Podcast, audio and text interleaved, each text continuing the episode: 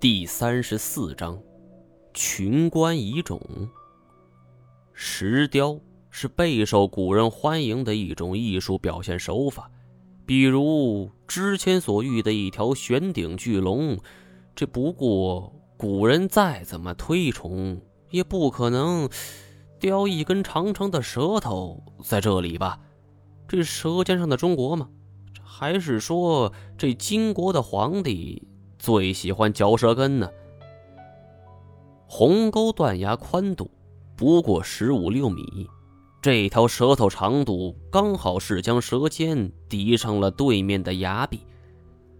我一路顺着走过去，只见这舌尖所抵的崖壁之上，有一条幽深的通道，高低宽窄，仿佛一扇窗户大小。我不得不弯下腰来仔细端详这条通道。难道说这个地方是通往陵寝的所在吗？那么太前又去哪儿了？正在纳闷之际，这通道内突然伸出一只手来，一把就薅住了我的衣领。我还没来得及叫喊一声，就被一股巨大的力量给拖了进去。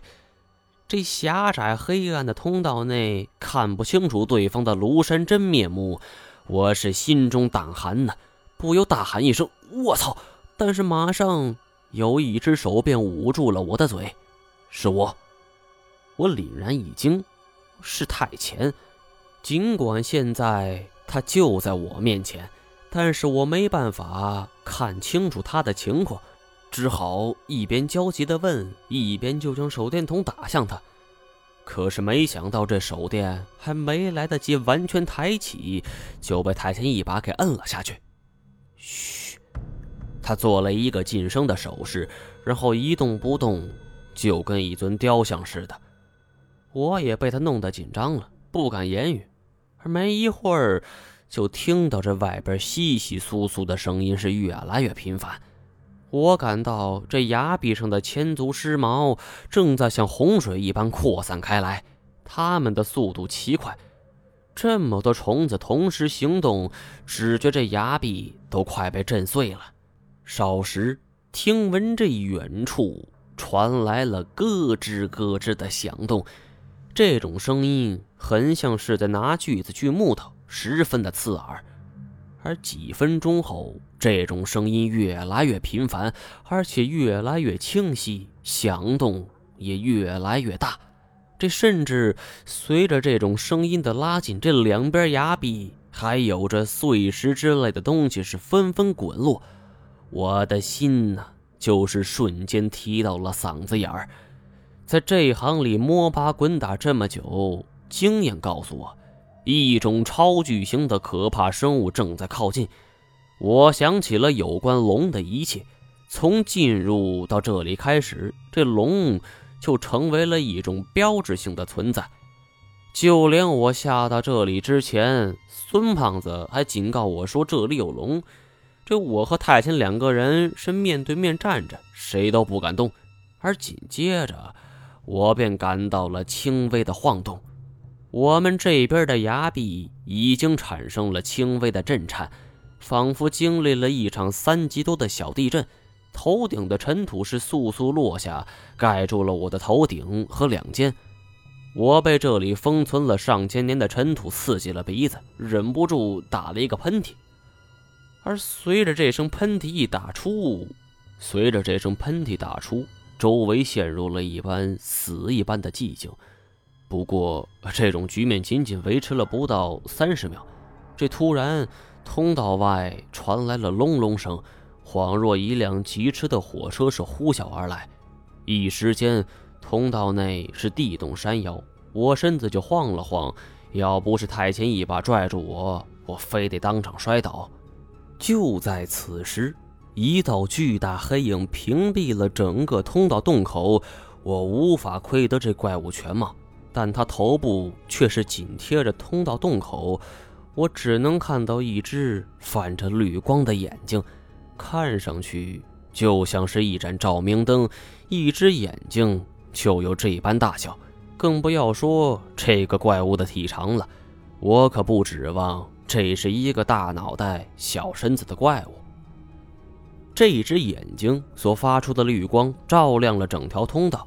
我看到太前手臂上渗出了鲜血，应该是刚才跟这怪物搏斗之时所伤的。而洞外的怪物却是往后缩了一下头，然后又往这边伸了伸。我明显感觉到一根竹枝似的硬物在我身上扫来扫去。难道说，这个是他的触须？没容我多想，这个怪物已经感到猎物的存在，竟然砰砰砰就猛烈地撞击起了洞口。太监因为负伤没能够拽住我，我俩是一起跌倒在地。在怪物的猛烈撞击下，这头顶和四周都传来咔啦啦的破裂声。再这么下去，那么只有两个结局：要么通道坍塌，我和太监都死在这儿；要么……我们都跑向洞口拼命，然后成为这怪物大餐，都是死路一条。现在已经暴露了，没必要遮掩。我大声喊：“怎么办？我们这快塌了！”可是话音刚落，一块巨大的石头便砸在我的身边，我险些挂掉。太前站了起来，走，我们俩便一瘸一拐地朝着通道深处走去。这一条通道足足有几百米深，外围虽然被那个不知名的怪物撞得支离破碎，但里边还算是完好。而且越往深处走，这空间就越是宽阔。整条通道是一个喇叭形，我们俩便一口气跑到了尽头，却发现这里有一道石门。因为临近火山群的缘故，这里本就闷热潮湿。这个时候，我身上更是大汗淋漓，喘了几口气儿，抬头看去，这扇石门有两米多高，左右门各就立着一座神像。说起来非常有意思，这每尊神像都是凝眉瞪目，长着八条手臂，而每只手臂都拿着一件法器，看上去是威猛异常。看来这里就是完颜成林的陵寝了吧？其中左边这扇石门已经被破坏了，被人为的用炸药炸开了一个直径半米左右的小洞。我和太监走了进去，一进来之后是顿觉震惊无比呀！这间陵寝有三百余平方的面积，头顶悬空，一眼是望不到头，而正中间是一个巨大的棺床，上边放置着一个巨大的棺椁。棺椁盖子已经被掀开，这与棺椁之间还露出了一条细缝。除此之外，两边的墙壁上都搭建着三层平台，每一层的平台上都码满了棺木，是红漆描金，煞是显贵。不过这里已经被人为破坏过，涌进了空气，这些棺材上的漆皮都已经变了颜色。看到这儿，我对太监笑道。你金锁看到这些，这恐怕得激动的心脏病发呀！但是我有一点很难理解，从这石门的破坏程度来看，这很明显有人进入过这儿。但是除了中间这具巨大棺椁被开启之外，这其余那些棺材都没有被人为破坏的痕迹。正所谓贼走不走空啊，这一点着实令我很难理解。我听说。这北派的摸金校尉讲究的都是老李，他们倒斗从来不会一次拿光，难不成这是北派的杰作？我和太贤围着这个空间走了一圈，发现这些被裸了三层的棺材，那还真没什么别的东西。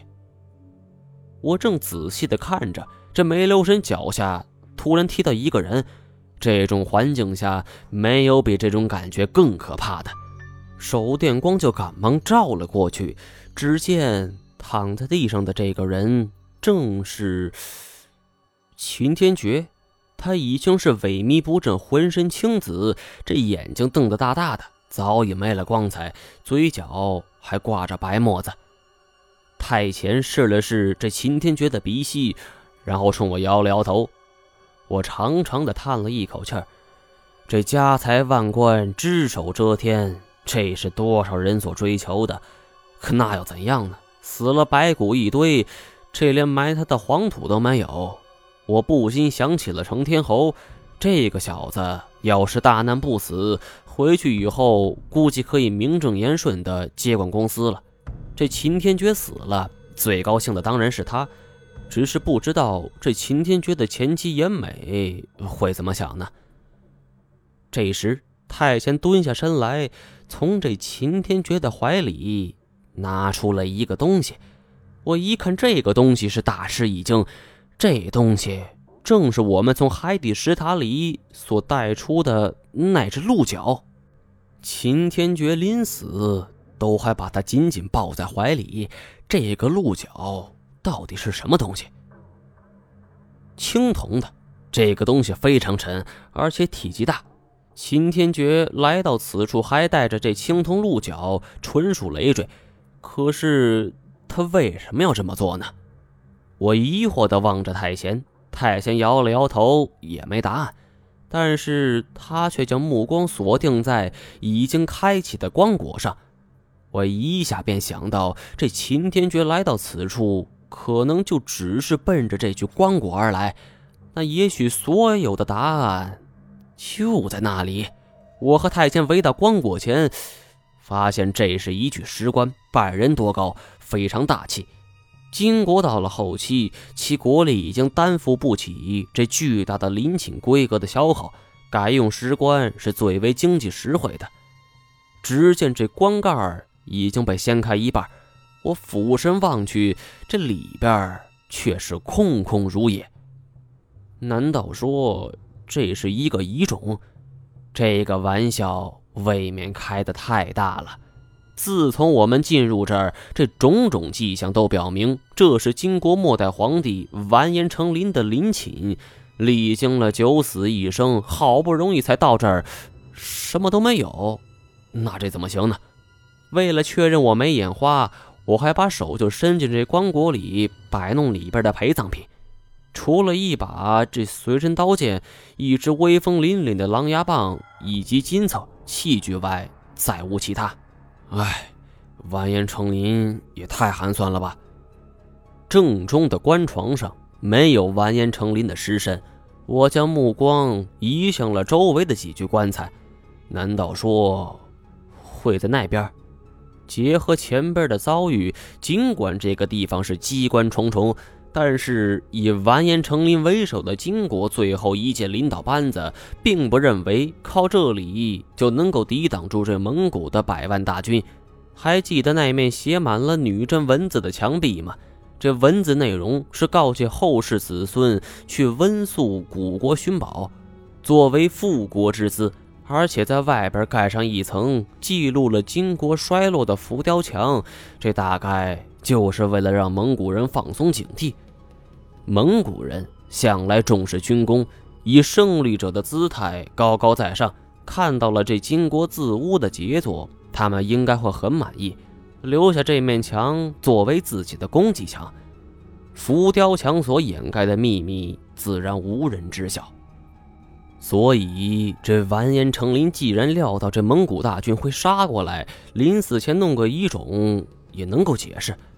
想到这儿，我走到距离最近的一具木棺前，解下工兵铲，这钢口便砌进了这棺材板与棺材的缝隙之间。这用力一压木柄，棺材板便被轻易的挤到一旁。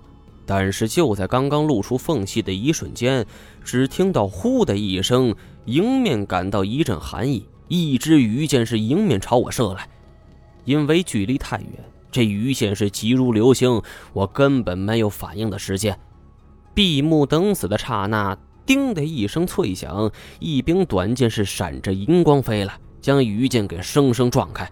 鱼箭转而便射向了棺材板儿鱼势不衰，这鱼尾还在兀自颤动，嗡嗡嗡嗡的响动着。这一切发生的太突然了，让人是措手不及。要不是太监反应的话，我已经在阎王殿里看风景了。太监走了过来，捡起短剑，插回剑鞘，凝望着四周。这个地方他只说了这四个字儿，突然转回身到石棺旁，这一纵身，竟然就直接跳了进去。